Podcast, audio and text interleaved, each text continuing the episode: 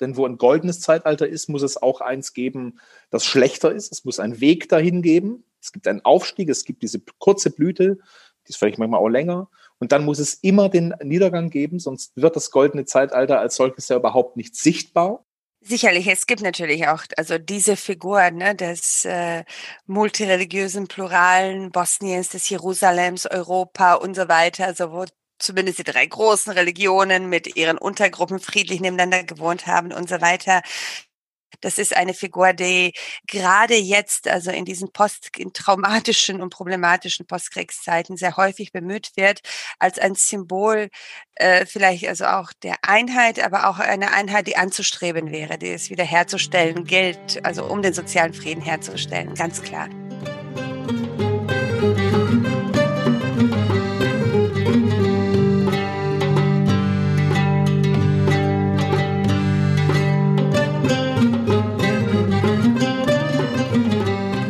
Herzlich willkommen zu einer neuen Folge von Mekka und Jerusalem. Auch in diesem Jahr haben wir wieder eine ganze Reihe von Folgen geplant, um die jüdisch-muslimischen Beziehungen aus ganz unterschiedlichen Blickwinkeln zu betrachten. Bevor wir aber einsteigen, wollen wir euch noch unser neues Teammitglied vorstellen, damit ihr euch vielleicht nicht wundert, dass ab jetzt eine andere Stimme vorkommt. Wir haben seit Januar eine neue studentische Mitarbeiterin, Jana Schilling, und wir freuen uns sehr, dass sie Teil unseres Podcast-Teams ist. Sie übernimmt dieses Mal auch den Einstieg, und zwar die Frage, was genau sind eigentlich goldene Zeitalter? In dieser Folge geht es um die goldenen Zeitalter der jüdisch-muslimischen Beziehungen. Viele von euch haben diesen Begriff goldene Zeitalter vielleicht schon mal gehört. Gemeint wird damit oft das friedliche Miteinander im muslimischen Spanien zwischen 711 und 1492. Auf Arabisch Al-Andalus. Wer schon mal in Andalusien war, sieht die Spuren dieser Zeit in verschiedenen Städten, wo es früher jüdische, muslimische und christliche Viertel gab. Moscheen und Synagogen wurden zwar während der christlichen Rückeroberung, auf Spanisch Reconquista, vermehrt in Kirchen umgewandelt oder zerstört. Allerdings gibt es heute noch Bauten, die an diese Zeit erinnern. Das Konzept eines goldenen Zeitalters deutet also darauf hin, dass ein Höhepunkt oder eine Blütezeit postuliert wird, gefolgt von einer Verfallsgeschichte. Aber wer genau bezieht sich auf solche vermeintlichen goldenen Zeitalter der jüdisch-muslimischen Beziehungen und warum? Welche Regionen oder Zeitalter werden hier neben Al-Andalus noch aufgerufen und wie unterscheiden sich vielleicht diese Geschichtsnarrative je nach religiöser Zugehörigkeit? Gemeinsam mit unseren Expertinnen und Experten wollen wir dem näher auf den Grund gehen. Wir werden nicht nur über Al-Andalus sprechen, sondern uns auch andere Regionen und Epochen anschauen, zum Beispiel den Balkan, das Osmanische Reich und den Irak. Frederik Mussal, der nicht nur in unserem Projekt mitwirkt, sondern auch Professor für jüdische Philosophie und Geistesgeschichte an der Hochschule für jüdische Studien in Heidelberg ist, erzählt uns zu Beginn erst einmal, was diese Begriffe genau bedeuten was genau ist ein goldenes Zeitalter und warum wird bei den jüdisch-muslimischen Beziehungen so gerne auf Al-Andalus verwiesen? Das, was wir goldene Zeitalter nennen, erzählt uns von einer besseren Vergangenheit, von einem früher war alles besser. Diese Erzählungen und Bilder von goldenen Zeitaltern machen einen großen Eindruck auf uns, denn sie bieten uns ein Modell an, an dem wir uns orientieren können. Im Grunde genommen schwingt in ihnen die Frage mit, was könnte besser laufen im Hier und Jetzt? Was müssen wir vielleicht verändern? Gerade deswegen sollte man goldene Zeitalter aber auch nie losgelöst von den Perspektiven und Blickwinkeln betrachten, von denen aus sie definiert werden. Das heißt also konkret jenen gegenwärtigen Momenten, in denen wir den Blick zurück in die Vergangenheit richten, um in dieser nach möglichen Antworten und Handlungsoptionen zu suchen. Mit Al-Andalus, das heißt dem Süden der iberischen Halbinsel unter muslimischer Herrschaft zwischen dem 8. und 13. Jahrhundert, haben wir ein sehr greifbares Bild eines solchen goldenen Zeitalters vor Augen gerade wenn es um jüdisch-muslimische Beziehungen im Spezifischen, aber auch um interreligiöse Beziehungen in der Vergangenheit im Allgemeinen geht. Die gängige Vorstellung ist, dass es unter muslimischer Herrschaft möglich war, dass Juden, Christen und Muslime friedlich zusammenlebten. Doch dass ein anderes Zusammenleben überhaupt möglich war, hat jedoch auch mit den besonderen historischen Kontexten und sozialpolitischen Gegebenheiten zu tun. Dementsprechend habe ich meine Zweifel, wenn wir vereinfachend das Bild des goldenen Zeitalters von Al-Andalus als eine potenzielle Antwort oder gar Blaupause für unser Miteinander im Hier und Heute nehmen. Das Bild des friedlichen Zusammenlebens unterschiedlicher Kulturen entsteht oft in Form einer Rückprojektion, da sich viele eine solche Zeit erhoffen. Die besonderen Umstände in Al-Andalus führten tatsächlich zu einer anderen Art von Zusammenleben. Wir wollten deshalb wissen, welche politischen, gesellschaftlichen und historischen Besonderheiten mit dem sogenannten goldenen Zeitalter im muslimischen Spanien einhergehen. Denn die Geschichte des muslimischen Spanien ist eigentlich eine sehr wechselvolle Geschichte. Seit Tariq ibn Ziyad im Jahre 711 die Meerenge von Gibraltar, die nach ihm benannt ist, überquert hatte, wechselten fast alle 70 Jahre die Herrschaftsverhältnisse im muslimischen Spanien, was wiederum Einfluss auf die Gesellschaftsordnung und die sozialen Verhältnisse hatte. Was ich damit illustrieren möchte, ist, dass die Zeit politisch und sozial alles andere als stabil war. Aufgrund der häufig wechselnden Herrschaftsverhältnisse, die nicht nur politische, sondern auch soziale und religiöse Auswirkungen hatten, mussten sich die Menschen in dieser Zeit immer wieder neu orientieren, der Frage danach, wo ihr Platz in der Gesellschaft ist. Es ist also eine unheimliche soziale Dynamik im Spiel und damit auch die Herausforderung, dass man sich aufgrund einer bestimmten politischen Situation auch immer wieder neu gesellschaftlich orientieren und aufstellen muss. Darin liegt gerade auch für nicht dominante Gruppen oder Minderheiten eine Chance, insbesondere wenn sie aufgrund von Konsolidierungsprozessen eingebunden werden können oder sogar müssen. Vielleicht war es also gerade der häufige Regierungswechsel im muslimischen Spanien, der religiösen Minderheiten ihre ganz eigenen Freiräume ließ. Aber wie waren diese Freiräume rechtlich verankert? Als Ahl ad-Dimma oder Schutzbefohlene besaßen Juden und Christen einen besonderen Rechtsstatus. Das heißt, sie galten als rechtlich anerkannte Religionsgemeinschaften und genossen damit auch einen durch das islamische Recht garantierten Rechtsschutz, der ihnen auch Autonomie in Fragen der eigenen religiösen Praxis und Selbstverwaltung einräumte. Und das wirft schließlich die Frage danach auf, welche Option ich in einer Gesellschaft habe.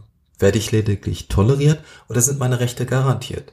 Ist es mir aufgrund meines spezifischen Rechtsstatus überhaupt möglich, an bestimmten sozialen und politischen Prozessen teilzuhaben? Oder ist es mir im Zuge der sich wandelnden Machtverhältnisse am Ende vielleicht sogar möglich, gesellschaftlich aufzusteigen? Die verschiedenen religiösen Gruppen lebten aber nicht nur nebeneinander her. Sie befanden sich auch in einem wirtschaftlichen, kulturellen und philosophischen Austausch. Eine Grundvoraussetzung hierfür, die man nicht außer Acht lassen sollte, war, dass man im islamischen Kulturkontext auf eine gemeinsame Kultursprache zurückgreifen konnte, das Arabische. Dieser Umstand ermöglichte eine Form der kulturellen Teilhabe, wie sie in Lateineuropa nur schwer möglich war. Dies hatte auch Auswirkungen auf das Ausbildungswesen. Im Gegensatz zu der getrennt voneinander stattfindenden religiösen Ausbildung wurde im Rahmen der naturwissenschaftlichen oder philosophischen Ausbildung kein wirklicher Unterschied gemacht, ob jemand muslimischer, jüdischer oder christlicher Herkunft war. So erwarb der jüdische Arzt und Gelehrte Moses Maimonides sein medizinisches Wissen von muslimischen Gelehrten in Nordafrika, worauf er später immer wieder Bezug nahm.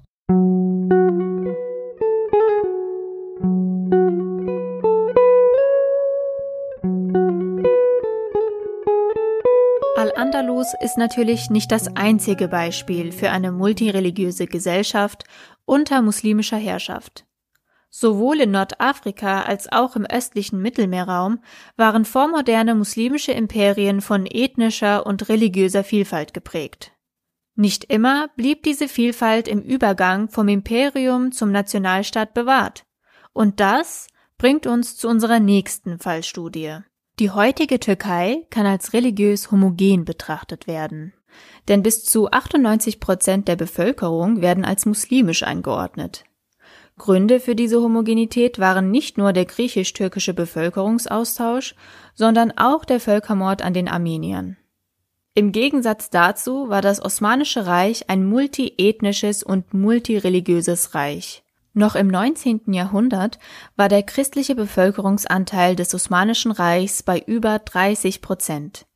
Im Rückblick wird diese religiöse und ethnische Vielfalt des Osmanischen Reichs manchmal ebenfalls als goldenes Zeitalter beschrieben.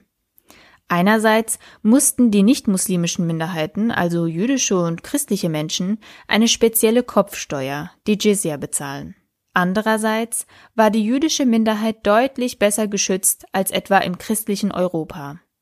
Und das verbindet die christliche Rückeroberung von Spanien unmittelbar mit der jüdischen Geschichte im Osmanischen Reich. Die sephardischen Juden und Jüdinnen wurden nach 1492 aus Spanien vertrieben und ließen sich ganz bewusst im Osmanischen Reich nieder, wo sie vor Verfolgung geschützt waren. Gesprochen haben wir über dieses Thema mit Johannes Zimmermann. Er ist Dozent für Islamwissenschaft an der Universität Heidelberg und hat unter anderem einen Forschungsschwerpunkt in der Geschichte und Gegenwart religiös marginalisierter Gruppen im Osmanischen Reich und dem postosmanischen Raum. Mit uns hat er über die osmanische Ansiedlungspolitik gesprochen und zu welcher Zeitperiode im Osmanischen Reich die jüdisch-muslimischen Beziehungen am fruchtbarsten waren. Klassischerweise würde man das, äh, würde man das 15. Jahrhundert und das 16. Jahrhundert identifizieren als so eine die Zeit, in der das osmanisch-jüdische Verhältnis am fruchtbarsten war. Das fängt nicht erst mit Istanbul an, sondern das reicht auch zurück in die Zeit der vorherigen Hauptstädte, also Edirne und Bursa zum Beispiel. Man kann es auch an Namen festmachen, die dann immer wieder genannt werden in diesem Kontext. Also was hervorgehoben wird, ist sozusagen das fruchtbare Verhältnis ja, äh, zwischen osmanischer Herrschaft und äh, jüdischen Gemeinschaften, auch vor allem großen, wichtigen urbanen jüdischen Gemeinschaften. Also in den Hauptstädten, in, in Bursa, äh, in Edirne zum Beispiel, äh, gab es immer eine wichtige, die ist auch transferiert worden quasi als von Bursa die Hauptstadt nach Edirne versetzt wurde, wurden auch sozusagen die Juden mitversetzt. Ja, so und äh, die jüdischen äh, Gemeinschaften mit, mit verpflanzt. Und genauso sozusagen bei der Eroberung Konstantinopels, da spielte das eine wichtige Rolle, dass man sozusagen aus dieser positiven, fruchtbar, fruchtbaren Erfahrung in der Zusammenarbeit mit äh, jüdischen Gemeinschaften sozusagen, dass man die fortschreiben wollte. Und auch da wieder sozusagen die hauptstädtischen ähm, jüdischen Gemeinschaften versucht hat mitzunehmen, also äh, bis äh, nach Konstantinopel. In die Zeit dann des späten 15. Jahrhunderts fällt diese ganze Ansiedlungspolitik der aus der, die, der von der Iberischen Halbinsel vertriebenen äh, Juden, die ja in hohem Maß in Istanbul, aber auch in Saloniki und auch in der Fläche teilweise angesiedelt werden. Auch bei der Eroberung Konstantinopel selbst, wo äh, also die Osmanen übernehmen 1453, Mehmet übernimmt ja jetzt keine funktionierende, infrastrukturell gut aufgestellte Großstadt oder ja, sondern eigentlich sozusagen eine Art Konkursmasse eines Reichs, das schon lange nicht mehr die Größe hatte, die sich selber zugeschrieben hat. Ähm, in dieser Hauptstadt soll ja sozusagen äh, wieder Bevölkerung angesiedelt werden werden. Und da spielen auch die Juden eine wichtige Rolle. Also ähm, die etwa aus dem Balkan, aber auch aus Anatolien ganz bewusst nach ähm, Konstantinopel verpflanzt werden, die dort auch dann in Gegenden siedeln, also in Stadtteilen siedeln, die einfach sozusagen für die Wirtschaftsentwicklung, die infrastrukturelle Entwicklung wichtig ist, wo man von den Netzwerken profitieren möchte, die diese Gemeinschaften bis weit über die Grenzen des Reichs hinaus irgendwo ähm, äh, unterhalten.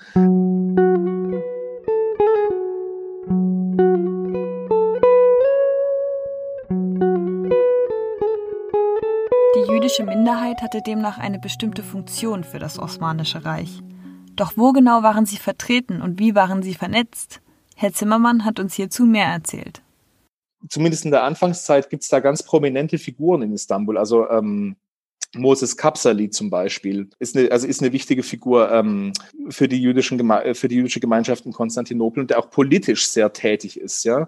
Oder auch die Leibärzte der osmanischen Sultane, das, die haben sich häufig aus einem äh, aus dem Kontext jüdischer Ärzte äh, rekrutiert, auch im 16. Jahrhundert. Die haben diesen Zugang zum Herrscher und ich glaube, das ist das Entscheidende. So ein Leibarzt hat direkten Zugang zum Herrscher und das haben die nutzbar machen können, waren auch dann gut vernetzt sozusagen auch andere Figuren wieder ähm, wie Josef Nasi zum Beispiel. Ja?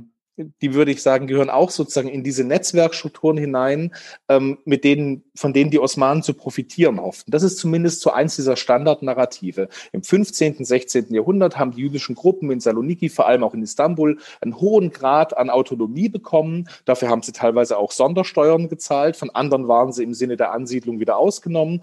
Und äh, die Osmanen haben sozusagen von deren Netzwerken hauptsächlich äh, profitiert. Ob das an jeder Stelle sozusagen in dieser Einfachheit der Komplexität der historischen Situation entspricht, darüber kann man lange diskutieren und es lassen sich auch viele Gegenbeispiele finden, ähm, wo eben jüdische Gemeinschaften auch unter einen Druck oder einen Marginalisierungsdruck geraten. Eine ganz besondere Rolle für jüdisches Leben im Osmanischen Reich spielte dabei die Stadt Salonika. So wurde sie zumindest auf Ladino genannt, also in der Sprache der sephardischen Juden und Jüdinnen. Auf Türkisch hieß und heißt die Stadt dagegen Selanik. Ihr kennt sie bestimmt unter ihrem heutigen griechischen Namen als Thessaloniki wenn man sich zum Beispiel mal anschaut, das vergisst man häufig, man guckt immer so nach Istanbul und dann natürlich waren da wichtige Akteure, die auch in Palastnähe waren, aber zum Beispiel das heutige, also Saloniki, das war äh, so im, äh, im 16. Jahrhundert einfach ein unglaublich wichtiges Zentrum jüdischen Lebens im Osmanischen Reich. Da war mehr als die Hälfte der Bevölkerung jüdisch in gewissen Zeiten und man hatte weitreichendste Autonomierechte. Da gab es eben viele sephardische Juden, die eingewandert waren durch die Vertreibung von der Iberischen Halbinsel. Da gab es einen kleinen Teil askenasische Juden, da waren italienische, äh, waren Juden, die eigentlich aus Italien stammten ähm, und die haben sich sozusagen äh, weitreichende Autonomierechte immer wieder bestätigen lassen und da spielen dann die hauptstädtischen Netzwerke auch eine Rolle.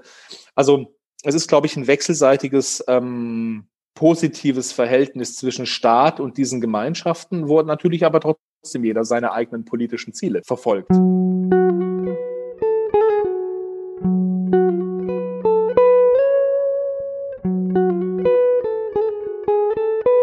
Al-Andalus und das Osmanische Reich sind zwei Regionen, bei denen wir häufiger von einem goldenen Zeitalter der jüdisch-muslimischen Beziehungen hören.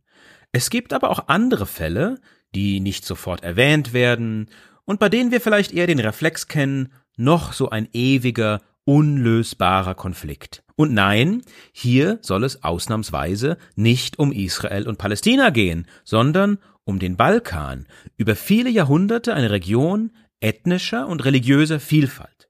Gerade Sarajevo im heutigen Bosnien war dabei ein wichtiger Ort für jüdisch-muslimische Beziehungen und für interreligiöses Zusammenleben. Armina Omerica, Juniorprofessorin für die Ideengeschichte des Islam an der Universität Frankfurt, hat uns mehr erzählt über die Wohnsituation und die Nachbarschaftsstrukturen in Sarajevo. Ähm, goldenes Zeitalter ist, wie gesagt, ein bisschen schwierig als, als Begriff. Das haben wir jetzt auch mehrfach, mehrfach diskutiert. Ähm, was hier allerdings äh, stattgefunden hat, ist äh, natürlich also über eine, äh, eine längere Zeit, sozusagen Etablierung äh, von Nachbarschaftsstrukturen, von, ähm, äh, von Strukturen des, des Zusammenlebens, das sehr häufig auch ein Nebeneinanderleben war, aber halt eben nicht nur nebeneinander, sondern tatsächlich im Laufe der Zeit auch, auch miteinander. Ähm, das heißt aber auch, wenn es ähm, ein, ein spezielles Viertel gab, das äh, für äh, jüdische Familien, also oder für Juden, Jüdinnen allgemein erbaut wurde und da die meisten gewohnt haben, kam es nichtsdestotrotz immer wieder dazu und im Laufe der Zeit auch verstärkt dazu, dass sich insbesondere jüdische Familien auch in anderen Stadtteilen, in anderen Machalas angesiedelt haben, die eigentlich also immer so ja mehrheitlich von der einen religiösen Gruppe ähm, bewohnt waren. Äh, das heißt also schon in der Wohnsituation haben ja diese Art von Vermischungen und dann halt in der oder von einem sehr nahen Zusammenleben eigentlich. Äh, und dann in denjenigen Teilen der Stadt, äh, wo sich, also in der sogenannten Charsche, Charshia, wo sich äh, Geschäftsleben und Handwerksleben und so weiter abgespielt hat, ebenfalls auch. Ähm, Genau, also das, was wir aus den Quellen rekonstruieren können, deutet natürlich also auch auf sehr enge Kontakte hin. Es deutet auch auf eine Menge Beschränkungen, gesetzliche Beschränkungen äh, gegenüber den religiösen Minderheiten, also Christen und dann halt eben auch, äh, auch Juden hin. Aber auf der anderen Seite, wir finden auch viele Beispiele, wo es eigentlich ganz klar ist, dass im Alltag sehr viele dieser Beschränkungen eigentlich umgegangen umgegangen worden und so und das ähm, und ähm, dass, dass man da halt eben nicht so ganz, ganz strikt geguckt hat, aber das hat sie auch äh, immer wieder natürlich geändert. Ähm, je nachdem, also wie mit was für äh, Herrschaftsstrukturen und auch Leitungsstrukturen innerhalb der Stadt wir es zu tun hatten. Sarajevo war im Vergleich zu anderen Städten wie Istanbul, Damaskus oder Bagdad natürlich viel kleiner. Allerdings ergaben sich hier ganz andere Möglichkeiten des Austausches so großen Austausch, also wie wir ihn vielleicht in Andalusien kennen, also in vielen wissenschaftlichen Bereichen gab es, äh, gab es da nicht. Worauf man aber nichtsdestotrotz Hinweise findet, also in, in den wenigen Chroniken, äh, Stadtchroniken aus dieser Zeit, äh, die uns erhalten geblieben sind oder denen, denen wir vertrauen können, das sind dann schon äh, Hinweise auf solche Lesezirkel oder, oder Debattierzirkel, ne? also auf, auf einer äh, kleineren Ebene, etwa über Astronomie, aber halt eben auch über spekulative Theologie oder über, über, über Philosophie, wo Leute mit einer gewissen Bildungsstandard zusammengekommen sind und sich ausgetauscht haben. Und das war wohl auch tatsächlich konfessions- beziehungsweise religionsübergreifend. Und es wundert mich vielleicht auch nicht, dass sich gerade in den balkanesischen Zusammenhängen dieses Konzept der Nachbarschaft als ein ganz, ganz starkes Konzept des Zusammenlebens ähm, entwickelt hat, das bis in das 20. Jahrhundert hinein eigentlich reichte, bis halt eben ja, die Übermacht des Ethnischen, wenn man so will, des Ethnonationalen, ähm, in den Ideologien, in den, in den, politischen Maßnahmen und so weiter dieses Konzept zerstört und äh, abschließen dann eigentlich in den 90er Jahren des 20. Jahrhunderts.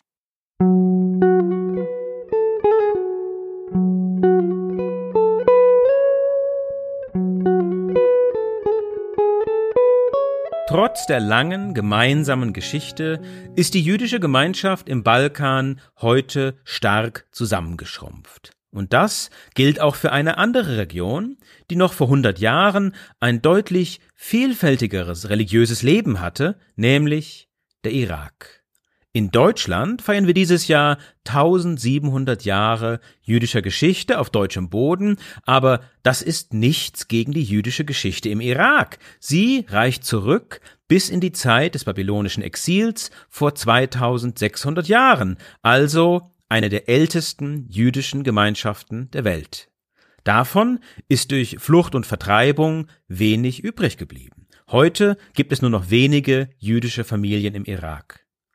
Zur Zeit der britischen Mandatsherrschaft, also in den 1920ern, war der Irak dagegen noch geprägt von einer großen jüdischen Minderheit, bis es in den 1930ern und 1940ern, auch unter dem Einfluss des deutschen Naziregimes, zu antijüdischen Maßnahmen durch arabische Nationalisten kam.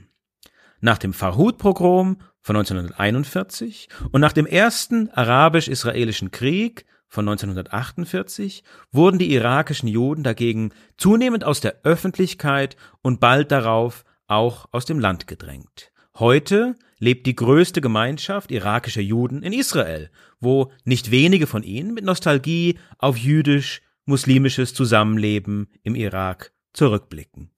Gesprochen haben wir über dieses Thema mit Aline Schlepfer, Professorin für Nahoststudien an der Universität Basel, Sie beschäftigt sich unter anderem mit der Geschichte der jüdischen Minderheiten in der arabischen Welt. In unserem Gespräch ging es nicht nur um jüdisch-muslimische Beziehungen im Irak, sondern auch um die Frage, ob es dort überhaupt eine Blütezeit oder ein goldenes Zeitalter gab und falls ja, für wen? Eine Antwort auf diese Frage ist schwierig, weil der Begriff goldenes Zeitalter selbst relativ ist. Aber das babylonische Zeitalter ist für einige ein goldenes Zeitalter, weil hier die schriftliche Kanon entstand, der babylonische Talmud. Manchmal spricht man auch auf die Abbas abbasidische Zeit, aber für die jüngere Geschichte, so wird die Herrschaft vom König Faisal vermutlich als goldenes Zeitalter angesehen. Darüber hinaus sind auch andere als goldenes Zeitalter erlebte Zeiten wichtig. Entgegen jedweder Erwartung, eben nach dem Verhut, hat das Ende des Zweiten Weltkriegs neue Hoffnungen geweckt, politische Reformen und neue Freiheiten für Juden gebracht. Sie haben sehr aktiv am Wirtschaftsleben, am intellektuellen, journalistischen und politischen Leben teilgenommen. Aber die Hoffnungen auf ein Mehrparteisystem und soziale Vielfalt wurden durch die, durch die massenhafte und brutale Ausreise von über 100.000 Juden in 1950 zunichte gemacht. Die Erinnerung an die Vergangenheit ist natürlich nie völlig objektiv. ob in der Schule, in Museen oder in den Medien. Eine kollektive Erinnerungskultur ist häufig das Ergebnis von nationalstaatlichen Narrativen. Religiöse oder ethnische Minderheiten tauchen hier nicht immer auf, und wenn sie auftauchen, ist der Blick auf sie häufig geprägt von der jeweils dominanten religiösen oder ethnischen Gruppe. Wir wollten daher von Aline Schlepfer wissen, wer genau sich an jüdisch-muslimisches Zusammenleben im Irak erinnert und warum. Das kollektive Gedächtnis über Juden spielt heute im Irak eine wichtige Rolle. Zuerst, wenn man über Erinnerung spricht, muss man auch die Frage stellen, warum und wie man sich an die Vergangenheit erinnert und in welchem soziopolitischen Kontext Elemente der Erinnerung entstehen. Ich würde eher sagen, dass die Erinnerung genauso viel über die Vergangenheit verrät wie über die Gegenwart. Wenn zum Beispiel man heute im Irak der jüdischen Vergangenheit gedenkt, dann um eine Lektion von sozialen und politischen Pluralismus zu geben und um die politische Klasse zu kritisieren. Man konnte zum Beispiel bei Demonstrationen gegen das Regime Schilder mit einem Foto von Sassoon Hasrail sehen, dem jüdischen Finanzminister, der eine zentrale Rolle bei der Gründung des irakischen Staates gespielt hat. Das Schild ist also als Aufruf zu einer Rückkehr zum religiösen Pluralismus zu verstehen, der in der Vergangenheit herrschte. In Bezug auf ähm, Erinnerungen in äh, Israel heute. Zuerst möchte ich betonen, dass Juden aus dem Irak sehr nostalgisch aus, auf dem Irak blicken. Für viele handelt es sich hier um eine gestohlene äh, Kindheit, um Familienmitglieder, die man nicht wiedergesehen hat, verlorene Erinnerungen und so weiter. Es scheint trivial, aber das Essen spielt eine wichtige Rolle, denn es ist häufig die einzige Möglichkeit, die Eindrücke der Vergangenheit wieder zu beleben. Es gibt zum Beispiel eine Kultur rund um Amba. Amba ist eine Soße mit Essig und Mango, die man im Irak mit Shawarma oder Kebab isst. In Israel heute ist es üblich, Ramba zu Shawarma hinzugeben. Und Ramba kommt aus Irak.